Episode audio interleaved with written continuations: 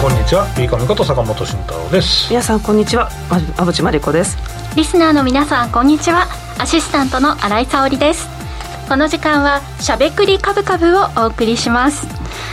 さてあの私事なんですけど、うん、あの先週坂本さんから NFT をおすすめしていただいて、うん、この1週間いろいろ調べたんです、うん、でとねいろいろ調べれば調べるほどプラットフォーム選びめちゃくちゃ難しいですね。なんかそれぞれ特色があったりとか盛り上がり加減とかが結構違うのですごくそこでまず迷ってはいるんですけど一応仮想通貨の口座とウォレットは開設済みです。なのであとは選べば。新井さんの写真が欲しい。ですね。NFT 化ちょっとしてみようかなと思うんですけどちょっとねいろいろ難しいところで選ぶのがなんでかって言ったら国内最大手の、まあ、コインチェックにするか、でなんであのそこいいなっていう思ったかというと、うん、デジタル通貨の取り扱いがめちゃくちゃ多いんですよ。そう。なあとはなんかアートフォトを私販売したいので、うん、まあ、それに向いてそうなところを選ぼうかなとかアダム・バイ GMO とか SBI がいいかなとか思ったりでもやっぱり結局世界最大手の OpenSea にしてみようかなとかそのあたりをぐるぐるこの23日 何気に詳しくなって。考えていいねそうそう考えてるんですよ。まあとりあえずさっさと NFT 化してあの 新井さんのガチファンに売りつけようぜ。ちょっと言い方悪くないですか？いやいやそんなことはない。けど、ね、そうそうそうあの儲けるためにやってんだろうとか言いながら。そうまあそうなんですけどね。ね、はい、ファンとの交流ですもんね。そうですね。あとファンの方とあとまあ海外の方に見つかったらいいなみたいな気持ちが、うん、ヒットしそうですもん。なんか中国とかね東南アジアとか。と海外の方と私の猫と一緒に交流ませんか？私が出ないんです。出ないの？私は出ない、えー、私は本人は出なくて作った写真を私が撮ったあのアートフォトとして作ってるものがあるんですけどそれをこう売っていこうかなということで坂本さんからまあ助言というかねいただいたおかげでこの1週間でめっちゃ勉強しました。重い腰をちょっと上げてみます。すぎるじゃないですか、はい、いやでも本当はアンテナ高い人はいいよね、まあ、そういう人と仲良くしとくのがいいよ、うん、そうですね、まあ、先週の靴の話もそうだけど、ね、そうそうそう。あれ結構問題になってるね。そうだからまだまだその創世期じゃないですか、うんうん、だからもう今早いうちにやっとくメリットはやっぱりさまざまな SNS とかこれまで見てても、うん、なんかね早い利があるっていうのはもう分かってるのでちょっとねここは坂本さんにペシペシとお尻をはたかれてはい 押していただいて、はい、私も一歩前に進みかけていますというご報告でした俺が1枚もらってガチファンで売りつけようかな。私も欲しいな。買います。もらってってということで、はい、解説の際には皆さんもよろしくお願いします。さて私の話で全部終わっちゃった。この番組はすみませんね。NFT ちょっと皆さんもね、うん、注目のところかと思います。さてこの番組は YouTube ライブでも同時配信をしております。動画配信についてはラジオ日経の番組サイトからご覧いただけます。YouTube へのコメントもよろしくお願いします。この後もじっくりお話を伺いますそれでは番組を進めていきましょう。この番組は岡三証券の提供ファンディーノの制作協力でお送りします。さてここからは坂本さん馬淵さんのお二人に足元の相場環境と今後の展望について伺っていきたいと思います。東京市場では日経平均が2万8000円台を回復し足元しっかりした推移となっています。ただ、昨日発表のあった OECD 経済協力開発機構により発表された世界経済成長率は昨年12月に発表された4.5%から3%に引き下げられ大幅下方修正されるなど世界的に成長鈍化への懸念がくすぶっています。さあ、といった状況なんですが、はい、経済データなどを踏まえながら解説いただきたいと思います。ね、まあ、やっぱりビッグイベントは、やっぱり結局雇用統計だったのかね、っていう話に、なんかじわじわと聞いてる感じがすごいしますよね。はい。ましたね。なんか、そのね、影響がもう今日木曜ですけど、もうそこまで来ちゃったなっていうのがあって、まあそこはやっぱり円安かなっていうのが一番大きなね、ねパターンでしたがね。はい。えっ、ー、と、資料を見ながらですね、振り返っていきたいと思います。2ページからお願いします。はい、えーと、まずはそうですね、先週からあの ISM の、まあ、状況が良かったというところから入っていきたいと思います、まあ、市場製造業良かったんだ、ね、製造業良かったんだと、ね、でその流れの中で雇用統計が発表されて、まあ、今回、予想、まあ、上回ってきたという数字で、まあ、発表された直後はそこまでこう織り込まなかったんですが、週を明けて、ね、じわじわ、じわじわ。ここね、雇用統計でも、昔からも僕も株の人ですけど、雇用統計ってやっぱりまあイベントとして出てるわけじゃないですか。そそれを見るときって、うん1日は織り込まないんだよね、だから1週間はちょっと言いかもしれない、3日、最低3日は相場に織り込むまで時間かかってっていうのが多いんですよね、そうですよね。だからまあ今回もそのぐらいで、まあ、織り込みが終わったと考えると、やはりまた利上げが続いていくのか、まあまあ、ただ円が弱いだけなのかなっていうのもありますけどね。ね。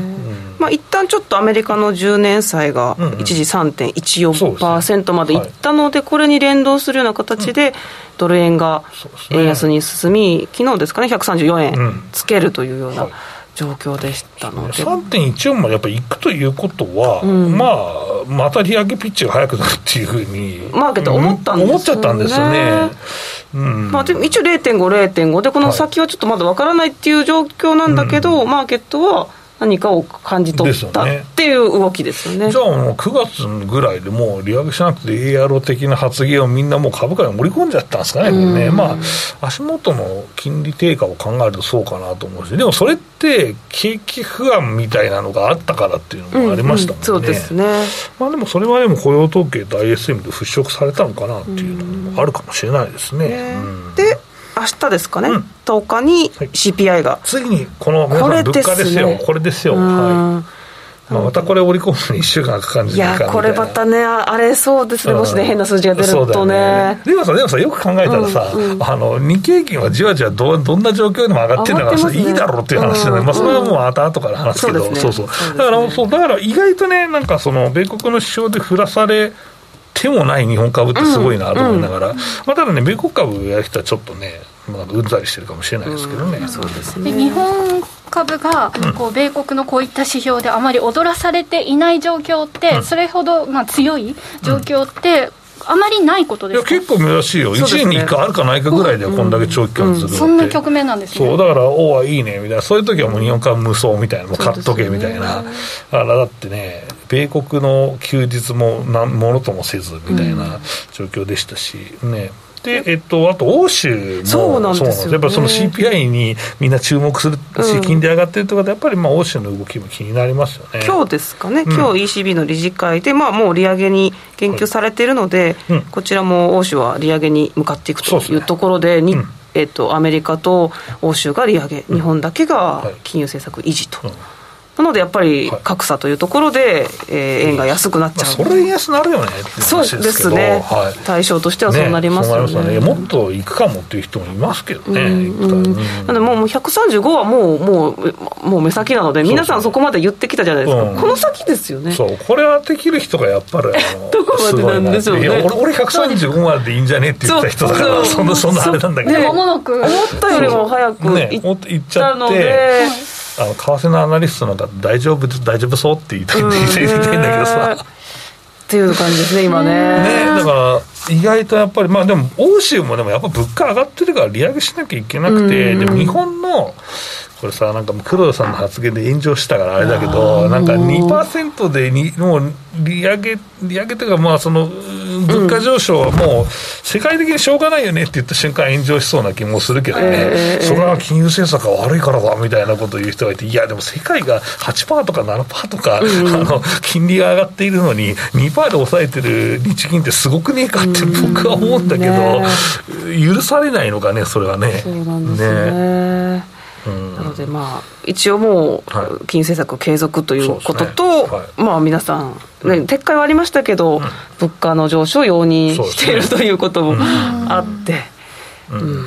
そういった状況ですね、今ね。はい仕方ないとは思ってるけど、いいよとは思ってない状況です。ね、そうですよね。はい、いやまあでも賃金上がりは許すんだけど、日本でさ賃金上がるのってさ年度変わってしばらくしないと、その決定しないし次の年度からになっちゃったりするし、で皆さんその一時金はかなり報いてると思うんですよ、儲かってる会社はね。でもその一時金のやっぱりその上振れってそんなにねなんか評価されしないよね労働者はね。だってそれって一時的だから、ね、一時金は一時的だからね。うん、だからボーナスのね、上下があるから、不安は払拭できないですもんねね一時的では。でもさ、やっぱそういう経営したいよね、私、あの某船会社とか、某某某船会社とか、何ヶ月分ボーナスもらってるんですかみたいなのがあったじゃないですか、だからそういう夢みたいなのもあるからね、実際ね。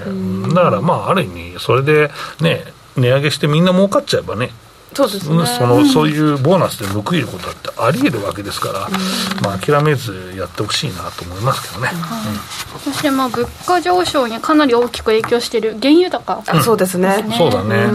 まあ、原油高については、まあ、せっかくね高原状態になった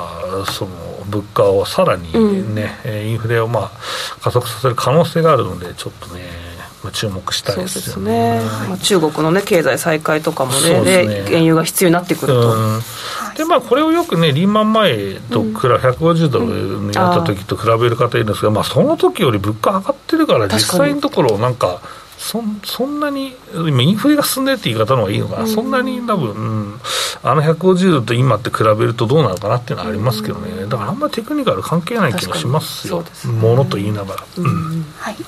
では続きの日本についてはこの後のえー、しゃべくり株株のコーナーで、はい、解説いただきたいと思います、はい、ということでここまでは坂本さん馬淵さんのお二人に足元の相場環境について伺いました。続いてはこちらのコーナーです。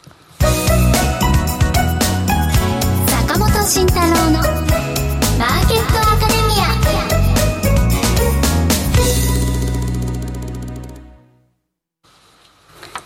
ここからは坂本慎太郎のマーケットアカデミアです。このコーナーでは投資をぐっと有利に株価指数 CFD の活用などを含めて投資のポイントについて坂本さんに教えていただきます。はい、えー、っと今日はね何の話かしようかなと思うんですけど、まあ、強い強い日本株っていう話をしたいなと思うんですけど、まあ上がってますよねっていう話で、まあこれなんで上がってるんですかっていうと、うん、日本株に相対的な注目が集まったからじゃないかっていう結論にしたいなとは思うんですけど、うん、やっぱりまあ、円安は当然新規にお金を振るんだったら割安感のある日本株っていうのは全然ありだと思いますし、うん、まあ業績面もね、まあ、ちょっと、まあ、現状、足元は2%増ぐらいなんで、はい、まあ、2%増で最高益みたいなのってパンチはないんですけど、うん、まあでも、控えめな決算までちゃんと分析できるんであればね、うん、まあ、今株ってもうちょっと上昇するのは今の水準って安いよねっていうふうに思うはずなんで、うん、まあ、需給面が落ち着いたり、あとはそのタイムラグ、うん、タイムラグってなんで起こるのかっていうと、うん、僕が日本株をちゃんと見てる外国人が少なくなってるからじゃないかと思うんですよ。うん、だから、まあ、そんなね、見てないわけないじゃないかっていうけど、うん、でもやっぱりそうで、まあ、見てる人は見てると思うし、まあ、どぞぞって日本株に押し寄せてくるトレンドっていうのは、うん、多分周り見ながら来るもんだと僕は思っていて、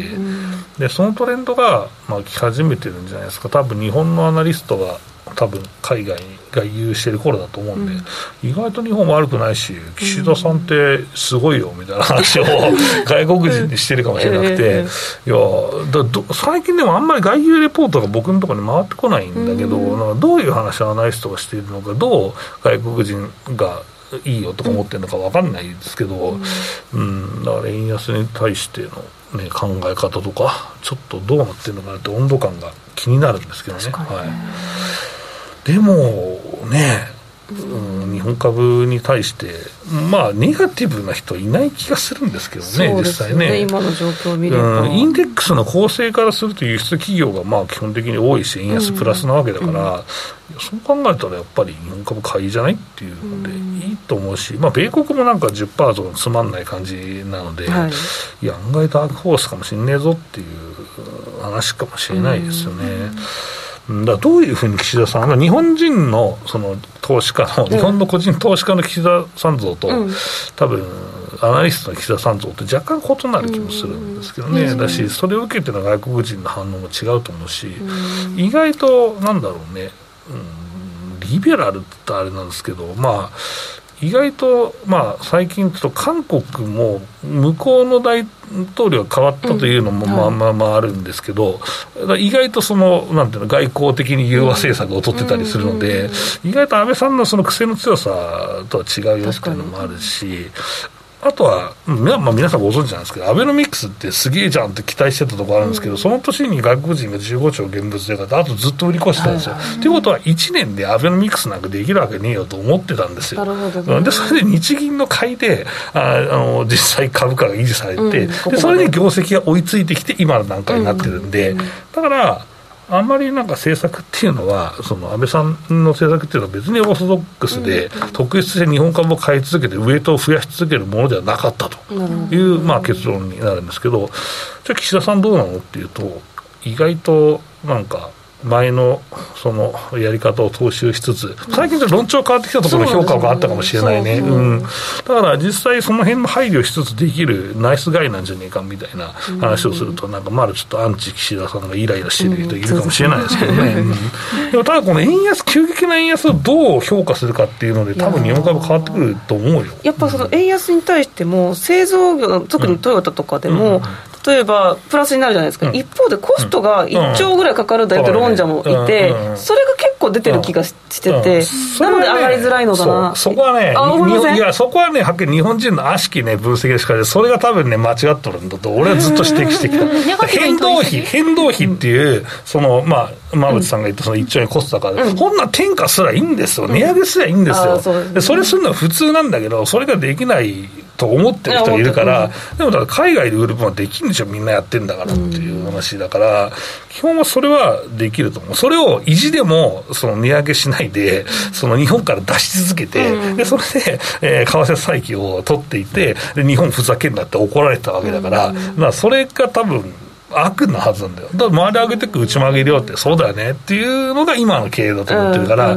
よっぽどずれたところ。だからこれ、この次の、例えばまあ、まあ、3月決算って1年で、変動費でめっちゃ損しましたみたいな会社が出てきちゃった場合は、そこの会社はもう一生買わない方がいいんじゃないかと思うよ。変わる必要がないってことですね。そう、変わってないから、だからもうそれははっきり言って、値上げをだから自爆しますみたいな、ような状況なんです。だからそれははっきり言って、投資家としてはその利益を追求する姿勢がないわけだから、買うべきじゃないと思うし。うん、だから、まあ、そこは一つの試金石なんだけど、うん、もうすでにその4期の段階で変動費を上回っている会社があればね、はい。えーまあ、実際買、買っときゃいいんですよ、素直にどんどん値上げするはずだから、あとはそのリードタイムが長いところ、3年ぐらい納入にかかるようなところで、契約動かせませんっていうところは赤切るかもしれないけど、そう、半導体も製造装置のところもまあそうかな、うんまあ、そうだったりするし、うん、だからそこはまあ若干、そのドルでもらう契約にしとけばね、別にそこの分、円安でカバーっていうのはあるかもしれないけど、まあ、そこはちょっとあるかもしれないですけど、まあ、基本はでもね、うん、あの2年増しとかのようなものであれば、うん、作るの2年かかるんじゃなくて、作り続ける2年だったら、すみません、値上げっていうのはあるかもしれないし、まあ、でも全部。じゃないかもしれないからね、なんかそういった意味合いで、ちょっとそちらの論者が強いので、今、なので製造業含めて上がらないと思うんですけど、今おっしゃったようなものがこう見えてくると、この日本株がもう一度。もうみんな気づいてるよ、だから自動車とかぶち上がってんじゃん、そうですよね、だからみんな、あのあの辺の論者が全員敗北してんだよ、とりあえず、あのあの決算見て、本当やべえと思ってるんですよ、変動やアナリストがその会社に行って、えどうすか？って聞いて、で変動費の吸収について、前向きなその話を受けるから、だから、あ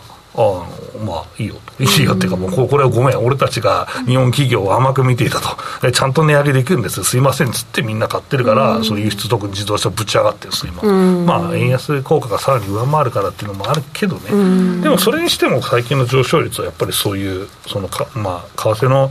その駅を超越した株価上昇になってるから、やっぱりその馬渕さん言ったように、その変動費、日本株ダメローンの人は、もうそろそろ考えなした方がいいし、それを軽々してる人はめちゃくちゃやられてると思います。はい。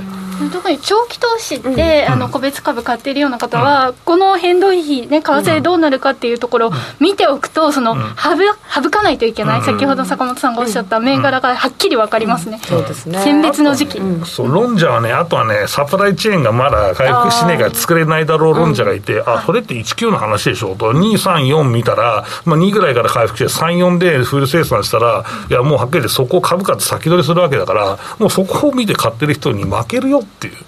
だから、どの期間でネガティブなんですかっていう話もあるわけじゃないですか。だから、そういう意味は、そういう意味では、まあ実際僕は、うん、うんそうね、やっぱりシナリオ変わらず、日本株は、まあ2万7000円した265ぐらいで買っといてね、まあいいんじゃないかっていうのこうなることを一応予測はしていてそう今のところなっていると、ただまあ決算見ないでなってるからそのダメだと思った人踏ん切りがつかないかもしれないけどね、でも多分正義が勝つと思うんだ何が正義か分かんないけど。でもね、なんとなくこう日本株がどんどん盛り上がって経済が発展していくのが正義な気がしますけど、まあ、もうちょっとラグはあるかもしれないけど、多分円安の方がいいんじゃないかなと思う、まあ、金持ってる人に対して日本円持ってる人には目減りするけどでもやっぱりグローバルな世界だし日本って加工貿易のもともと国なわけだからさ、だったらやっぱりそこってうまく乗りこなしていって日本円が強いぜって言って振り回しとくような、えー、その過ごし方ってやっぱおかしいんじゃないかなと思うから。だから臨機応変な僕の事業もだからインバウンドをちゃんと取り込むような事業をしたりとかしてますよ、うん、で、えっと、最後にまとめなんですけど、えっと、その時期、まあ、それで外国人買ってるんじゃねえかっていう話で、えっと、先物がね意外とね買いが入ってきましたね、先週ですね、えー、6659億円の買い越しになっていて、えー、っと現物の方が410億円で売り越しとなってるんですけどまあ、うん意外と先物に買いが入ったなっていうのが、まあ、これ何なんですかっていうと、やっぱりポジションチェンジなのかな、実際にずっと日本株ショートで米国株買いをと欧州も売りかな、のポジションをちょっと変えたのかもしれない、これが続くんであれば、めちゃめちゃ日本株のそのサポート材料になるから、そこは着目していった方がいいですね。うん。あの考え方の話なんですけど、ネガティブなこう考えをも、あの持って投資で、こうなんていうかな、投資行動に出られない人って、結構そのネガティブ要素を長く引きずっちゃうものなんですか、癖として。いや、もう基本ネガティブな人もいるけど、でもネガティブなりに買ってもつまんねえだろう、とりあえず。怖いはいいけど、ネガティブのダメだと思うんだったら買うなって思うよ。ね、うん。まあそうだね、怖い、怖いはいいと思うよ。でもネガティブで買うっていうのは、もうやめればと思うけどね。だって、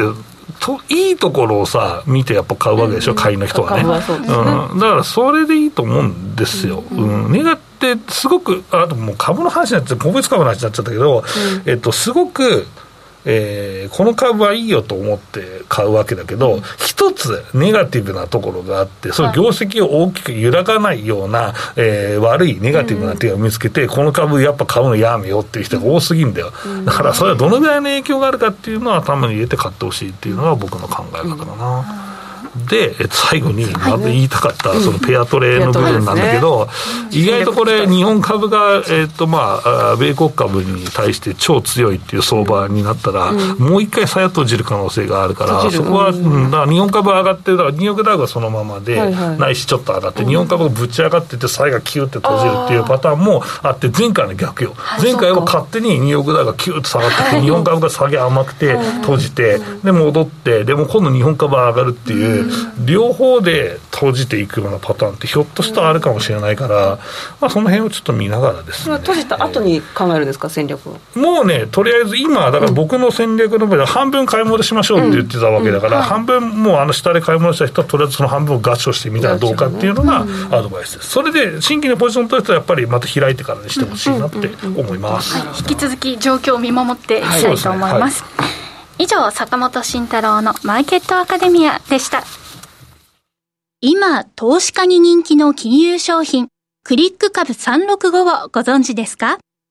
クリック株365は日経225やニューヨークダウといった世界の代表的な株価指数をほぼ24時間、日本の祝日でも取引できる注目の金融商品です。さらに現物の株式と同じように配当が受け取れることも人気の理由の一つです。人気のナスダック100も新登場。ますます盛り上がるクリック株365を岡さんオンラインで始めてみませんか？岡さんオンラインでは新たにクリック株365講座を開設されたお客様を対象に最大5万円のキャッシュバックを実施中です。詳細は番組ウェブサイトのバナーから。クリック株365なら岡さんオンライン。当社が取り扱う商品等には価格変動等により元本損失、元本超過損が生じる恐れがあります。投資にあたっては契約締結前交付書面等を必ずお読みください。金融商品取引業者関東財務局長金賞第53号岡三証券株式会社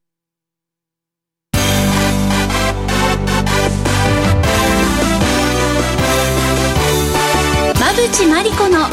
10分で教えてベンチャー社長このコーナーはこれからの日本で活躍を期待される起業家、ベンチャー企業の社長に焦点を当てていきます。これからの成長企業のキーワードが分かれば、投資の視点としてもきっと役立つはずです。今日は株式投資型クラウドファンディング最大手のファンディーノで紹介しているベンチャー企業、テックジム株式会社代表取締役、藤永忠さんにご出演いただきます。それではここからは馬淵さんよろしくお願いします、はい、よろしくお願いします。藤永さんは早稲田大学卒業後モバイルサイト構築のエスクールを創業。そしてその後2010年にはスマホアプリ開発のイーグルの創業を経て2019年にテックジムを設立されています。で自身も講師として Python 入門講座を開催し1万人以上が受講するなどエンジニアの側面もお持ちですで今回はこう定額制のプログラミング教室のフランチャイズ事業テックジムを展開されているそうなんですがどんなサービスなんでしょうか？はいあの一言で言えば授業をしないプログラミングスクールですであと価格が安いということで月額2万円ということを定額にしてるんですがそれはあの一人でも多くの人がプログラミングを楽しむ人が増えることをビジョンとしてます、で自習型ということで自分のペースでいつでもプログラミングを学べる環境を作るために定額制でサービスを展開しております。で特徴はまあ座学というよりかは、うん、えー、現場で育てるような学び、えー、エラーを中心に自分で試行錯誤して学ぶ方法です。で即実践に生かせるような学びを提供しております。うん、ということで、えー、フランチャイズで通われる場所を増やして、えー、教科書や授業がなくても学べるカリキュラムを作っております。うん、で定額制で長く続けていただけます、えー、プログラミングねそこまで気になりますねこのマーケット、そうですね、えー、はい、今まあ IT 人材っていうのはすごく多分不足しているというところで、うん、まあ、技術者の取り合いとなっているので、まあ、今、まあ、聞く方はそんなもんかなと思うんですけど、はい、深刻度ってどんぐらいなんでしょうかね今、はい、まあ、一応日本に言われているのは2030年までにエンジニアが約80万人も不足されると予測されてます、ただあの国もですねこの問題に対して、えー、新学習指導要領から、えー、小中学校高校のプログラミング必修化を進めていることから10年後20年後には日本でも若手エンジニアが育つことが期待できます、ただそれでは現行の教育環境で育ってきた、えー、高校生以上の世代が取り残されてしまいます、うん、で彼らが今後10年20年の、えー、日本の経済に担い手であることを考えるとこのまま彼らを放置してはいけないんではないかなというところで我々の存在意義があるんじゃないかなと思ってます。なるほどあのフランチャイズといいますと店舗があるということで実店舗がある、はい、ということだと思うんですが、なんかこうプログラミングを習えるとなるとなんかオンラインで完結しそうなイメージがあるんですけど、ね、あえてこう店舗を構えていらっしゃる理由とかあるんですか？あのそれは、まあ、ジムに行く人はオンラインでやんないよねっていうのと一緒で、うん、見守ってる人がいないと難しいっていうところがあって、で、プログラミングって画面た叩くところって、うん、まあ、画面共有してくださいって言えばなるけど、普段やってる最中のとこを横から見るってことができないってことは、そこでサポートできますよね。ここ手元がね。手元が見えない。画面どんな感じなのかって分かんない。はい。っていうことと、あと大事なやっぱり、なんで学校行くんですかってとこで、まあ大学って人脈ができましたよねとか。え経営塾行ってる方とかも、やっぱりそういうスクールで人脈作ってると思うんですね。うん、ということでやっぱりリアルの交流を僕らはそもそも重視していてその人脈で IT のビジネスを回し合ってほしいなっていうところ。でフランチャイズにするってことは地方にも今までエンジニアが東京はどんどん吸い取ってきたところだったんで、ねうん、地元にエンジニアを育てて地元に置いて地元で作業を作ってほしいっていうところでそれもやっぱりリアル交流がないと。ダメだと思うんで地域コミュニティをすごい重視しております。なので、まるまるサプリみたいなの、オンライン完結の世界観ではなく、そうです、ね、やっぱり足を運んで交流するということを大切そうですね、やっぱり地元へし、地元が好きな人が地元で集まって、地元の方言の言葉で、プログラム学び合って、で地元のことを考えるっていう方が、えー、僕は本当にあのいい社会につながるんじゃないかなと思ってます。うん。うんね、ビジネスが生まれていきそうな雰囲気がありますね、うんうん、そうですね。交流があるとね。そうですね。今店舗はどれぐらい展開そうですね。あの今、全国で16都道府県で30店舗の FC 加盟店が開校中です、はい。であのフランチャイズを展開するということは、まあ、それぞれにそこを運営する方がいると思うんですけど、うんはい、その運営するフランチャイズ展開をしている方というのは、どんな方なんでしょうか、うん、そうですね、コワーキングスペースを運営されている方、要はスペース持っている方、うん、もしくはもう IT の事業をやられている方っていうのが、一番幸せが高いなっていうふうに思ってます。で、まあ、今後、どのくらい店舗数とかも広がっていくんですかね？そうですね。僕らはやっぱり200店舗ぐらい英会話教室と同じぐらいの市場規模になるということを、まあ、実際に実践してみたいと思ってます。なので一つの目安として200店舗、ね、国内で。国内ではい。これ世界ではこういったテックジムって進んでるんですか？解説。えーと、世界ではですねこれ不思議なんですけどもエンジニアになる方って高学歴な方が多くて、うん。えー、日本ぐらいはですね高学歴というか学歴関係なくエンジニアにトライできるっていうのが、はい、なのであのこれは海外でもやる必要があると思っていて、日本ではすでにそういう学歴関係なくエンジニアになれる、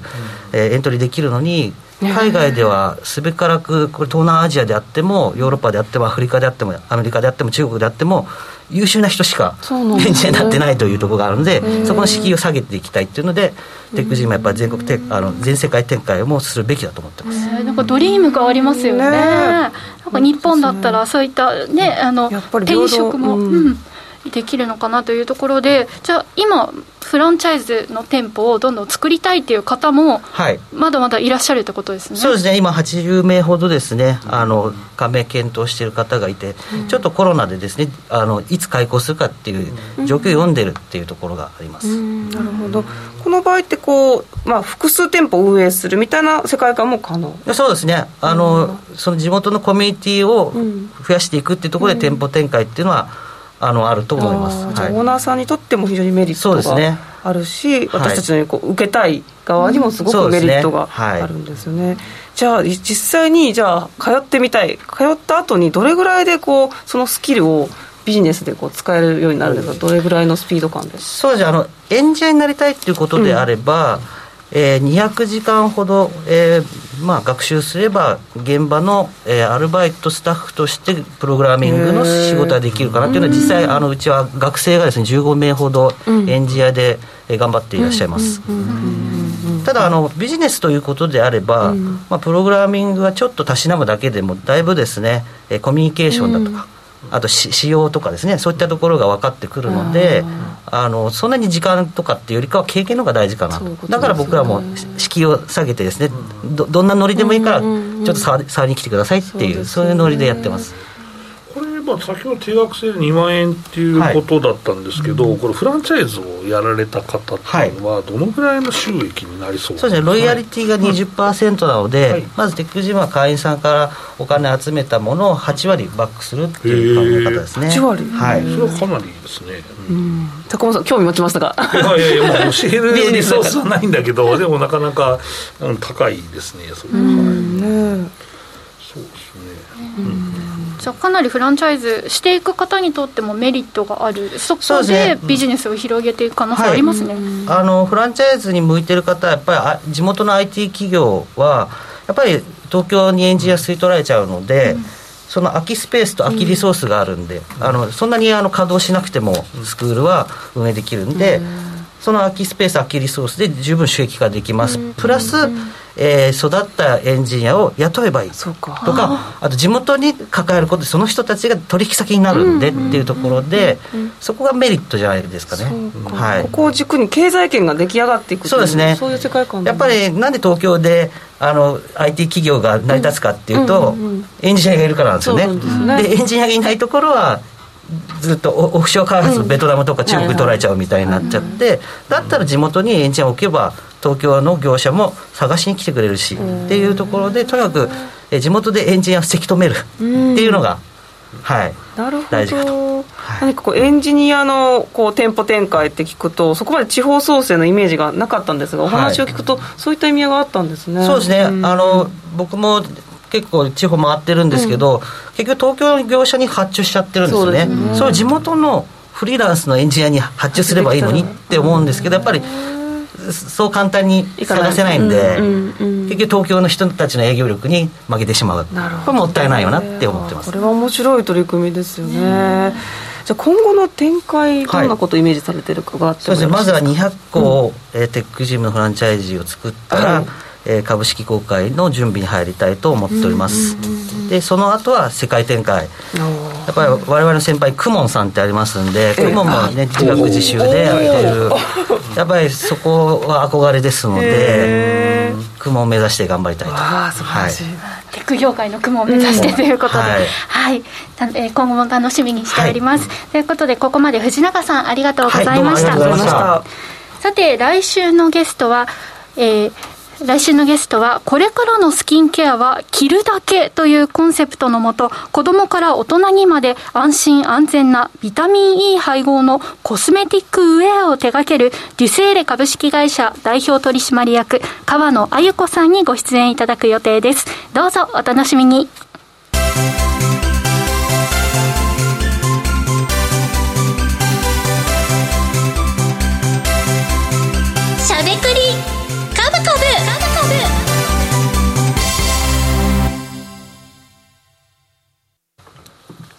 ここからは、しゃべくり株株、株式投資についてしゃべりまくるというコーナーです。今日は、上昇セクター銘柄点検、循環物色なるかについてしゃべくり株株です。はい。ということで、はい、え、まず、え、日本の振り返りの資料の振り返りと、まあそうですね、はい、日本株の話を僕はこちらかしてしまいましたが、いい、重要ですからねあの製造業の話はね、ね、ありがとうございます、はい、まあ、日本株に関してやっぱ黒田総裁が、うんうん、まあ、金融緩和継続だと、うん、まあ、欧米、えーまあ、引き締めに向かう中で日本は継続なんだという方針を出しているので、やっぱり円安基調は変わらないなというところですね。うんで、まあ、2つ目なんですが、やっぱりこの円安をまだやっぱり株価を織り込んでいないということと、先週もお話ししましたが、やはり自社株買いが積極的であるというあたりですかね。で新しく今週追加したのは、半導体が一斉値上げ2、3割するというふうなところで、まあ、製造業のところでも値上げが始まったのかなといったところも書いてます、ついに来ちゃいましたね、これはね、ね予想通りじゃないですか。ね、なんか、うん、まあでも値上げはでもやっぱりするってっていう姿勢をちゃんと出してるとこは、やっぱり評価して買うべきですよ。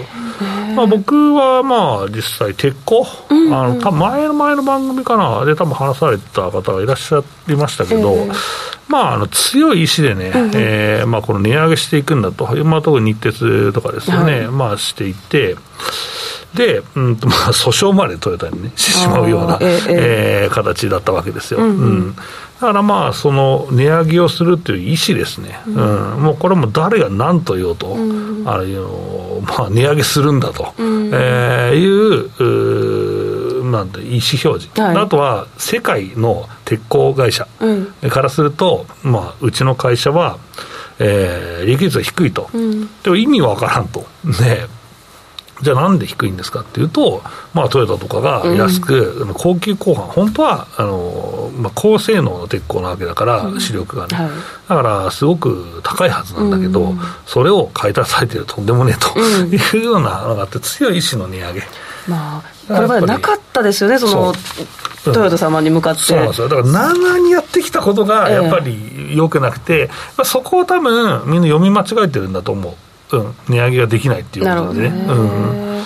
7でやっちゃいかんのが、ちょっとね、意思表示をする会社が増えてくれば、まね、まあ、これはまあグローバルスタンダードになるから、うん、まあ、値上げのうまいループ、でも申し訳ないけど、そのね、その労働者まで行くかわからん、それは。えー、そこまでは言ってほしいですけど、ね、僕はまあ株の評論家だから、えー、実際、その労働者に、まあ、行ってほしいなって気持ちは当然あるよ、ね、でも行きなさいっていう仕事じゃないからそれは基本的に経営者と、うん、あとは株主と、うん、まあ、株主は多分もうもうちょっとその働いてる人にお金あげましょうみたいなこと言わないと思うんだけど、うんまあ、彼らが言うっていうのは相当のことですよまずは自分たちに還元してほしいですから、ね、そうそうそうだから多分それを言うのはじゃあ誰なんだって言ったら政治言ってもしょうがないし、ある意味それをちゃんと分配しますよって決めるのって、もう経営陣のボードメンバーの数人だけの意思なんじゃねえかと思うんですよ。なるほど。で、それをやらせる労働組合ぐらいしかないわけで、ね、結構ハードル高いですね。そう、だからこれって上がんないよってみんなブツブツ言ってるけど、それはやっぱり、経営者があかんのじゃねえかと思うんだよ、実際。政府がうんねんとか言うけど、値上げするのは自由なわけだからね。だからそこのなんかちょっとなんだろうな。まあねまあ、給料上がった会社のやっかみとかも、なんか、なんかいろんなものが渦巻いてる状況に あるから、そういう意味では、その、一つのきっかけ、皆さんに、その、多分分配率は変わんないと思うから、から分配するためにの原資があれば、ひょっとしたら、労働者の方にも行くかもねぐらいののが、多分あんまりこういうこと言う人ないから、正しい構図だと思うよ、現状を見てね。で、これをねじ曲げてきたのが、多分労働組合だったと思うけど、今ってそれをもうガチでやってるところってあんまないわけじゃないですか。だから、やっぱりその利益をさらに今の分配じゃないよ、さらに増やすだよ、うん、さらに利益を増やすような、えことがあって、ようやく回ってくるかどうかだから、だからある意味、これ言うと、またね、ちょっとあの語弊があるかもしれないけど、やっぱ黒田さんの値上げ容認は、容認しましょうっていうことだと僕は思ってる。うん、そういうことですよね。う。ん、結果的にその先に業績があって、まあ、労働者の賃金があるかもしれないからってことですね。でもただ、その値上げのサイクルと意思表示っていうのは出てきてるから、そうなんですよね、そこはやっぱり投資家として評価したいなと僕は思う、えーえー、今日だから今製造業のお話でしたけど、うん、あの飲食店で、えーと、餃子の王将さんが、えーと、値上げをした、はい、だけど来店者数が増加して、株価がストレートに上がるって、これ多分この30年間なかった動きだと思うんですよ。右に習いしてほしいですもん、うん。はい、なのでそういうふうな足元でも値上げをして、結果株が上がってるという事例もちらほら見かけてるとことですね。そこはね、うん、値上げして株主に還元しますととりあえず言っとくのが一番いいのかもしれない。です ね、まあ、一番ね。安全ですよね。無難ではありますけれども、ね、はい、世の中大きい会社は特にこう世の中をね、いい方向に導いていただければいいなというふうに、影響力がありますからね、はい、思いますはいということでいやなかなか値上げに苦しむ中、アイスが高いなと思いながら、はい、なんかね、世の中がいい流れに進んでいくといいなと思うんですけれども、さあ、そんな中で、えー、どうしましょう、銘柄話題とかトピックとかかな、馬渕さんの今日のトピックは。えー、電力電池の話しようかと先週言ったんだよね、うん、そうなんですよ。ちょっとあの坂本さんが先週ね、はい、あの電力電池いいんじゃないっていう、うん、あのまだ、ま、見てないんじゃないっていうところで、ちょっとそうです。ねあの全部追い切れてはないんです。けど、うん、簡単にざっくりこんなふうに持ってきました。まずは電力会社と、あとまあ原子力を作っているようなところと、あとは蓄電池ですね、蓄電池の報道があったところ結構この辺り全て結構動いてました、あのすでに上がり始めているようなことがあるので、まあ、坂本さんがおっしゃってた蓄電池あたり注目なのかなとありますが、ちょっと補足もいただいて。ありがとうございます、い、や全然ですよ。あのいやもう原発動かすんでしょっていう話なんだろうなと、まあ当然動かせない原発もあるんでしょうけど、まああとはとはいえまあこのまあ、東日本大震災の後ですね、えー、まあ動向を見てて、うん、首相がね、動かします。って言ったりとか、うん、電力会社にしては動かしますっても動かないんだよね、うん、それなぜかっていうと、もう日本って首長さんのあれが強すぎるんですよ、あの権限が強すぎるんですよ、それも問題だから、そこもクリアしなきゃいけないっていう、うん、みんなでいいよねっていう、その日本的なよくあるさ、会社でハンコをみんなで押すとさ、はい、でこれなんで会社でみんなこれ下から上まで押すんですかって言うと、それは責任をみんなで分散してるからなんだよっていうの、もうその通りだよね、このね、原発の再稼働についてはね。うん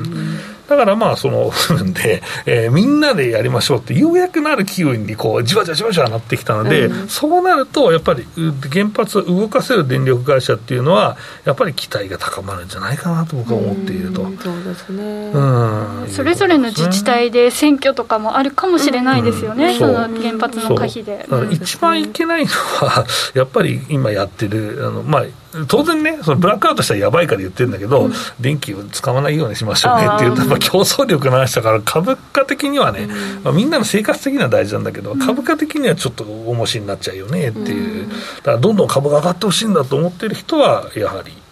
あの、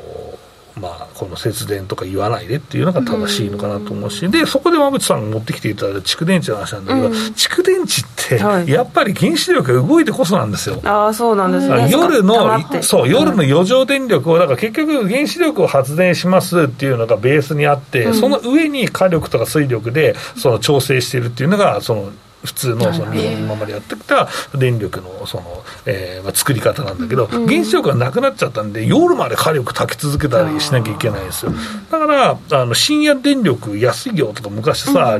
東日本大震災の前までずっとやってたじゃん。あであれは原子力の余剰の電力を安く販売すると。だから給湯器みたいなのを夜置いて、でそれであの炊きましょうみたいなのがあったんだけど、それがね最近ようやく値上げします、すいませんって来たよと思ってから。僕はあの十何年前のめちゃめちゃお得なプランずっと引っ張ってたんだけど、うん。あの2円ぐらい上がった。でもまだお得ですねまあ、全然。お得よ。それは昼が高いんだけど昼値下げしてくれたんだけど、はい、いやいやあれはね全然お得よ。でも昼間なんて家にあまりいないですそうだ夜お湯をそのぶわって炊いて、はい、でそれであのオール電化なんだけどそれで、はい、あの使ってまた夜炊いてタンクにあれでタンクで入ってるっていうそう。なんですか、うん、そういった観点でもちょっと蓄電池関連も動いてきてます、ね、動いてるから、これ原発動くとまた動くし僕が一番注目したいのは原発関連銘柄じゃないの。ちっちゃいところ、うん、まあこれちょっと言うとまた明日ぶち上がっちゃったりするから言わんのだが、そう、ねそう、原発関連銘柄はねちょっと気をつけた方がいいと思うヒントはどういうワードでとかありますか？ヒントは、いやもう指揮法で原子力とかいろんな検索するとさ、原子力の何々作ってますとか、なんかメンテしてますっていう会社があるわけですよ、いくつか、まあ、そういうとこじゃない、でそれ一発でバーンと上がってすぐ売りゃいいんですよ。短期ですねそこはね。それが長居しない。参院選までの、うん、技かですね。久しぶりに使うからメンテナンスが結構いいのかなみたいな勝手に。あメンテナンスずっとしてんの？あ、そうなんですね。そうさらにしなきゃいけなくなるけど、はい。じゃあそのあたりチェックしていきたいと思います、以上しゃべくりカブカブでした。さて時刻は午後5時16分を回っています。今週もあっという間にお別れの時間が近づいてまいりました。この番組ではリスナーの皆さんからの質問やコメントをお待ちしております。株式、FX をはじめ、不動産、クラウドファンディングなど、投資商品はすべて元本が保証されるものではなく、リスクを伴うものです。投資の最終決定はご自身の判断で行ってください。この番組は岡三証券の提供、ファンディーノの制作協力でお送りしました。さあということで、うん、今日ですね、うん、えー、銘柄のお話が残ってしまいましたので、うん、この後の YouTube タイムで坂本さんと馬淵さん、それぞれ銘柄上げていただいておりますので、そのあたり触れていきたいと思います。さあ NFT どうしようかな？なんてね、私個人的にはすごく思っておりますけれども。この行く末を見たい方は、チャンネル登録をしといてくださいね、そうですね。この番組で、ね、はい、はい。で、まあ、値上げワークマンの話なんかもねチャットに書かれております。後半拾いましょうかねはいそうですね、ね、値上げはしないという企業もやはりねこの流れであります。あと、えー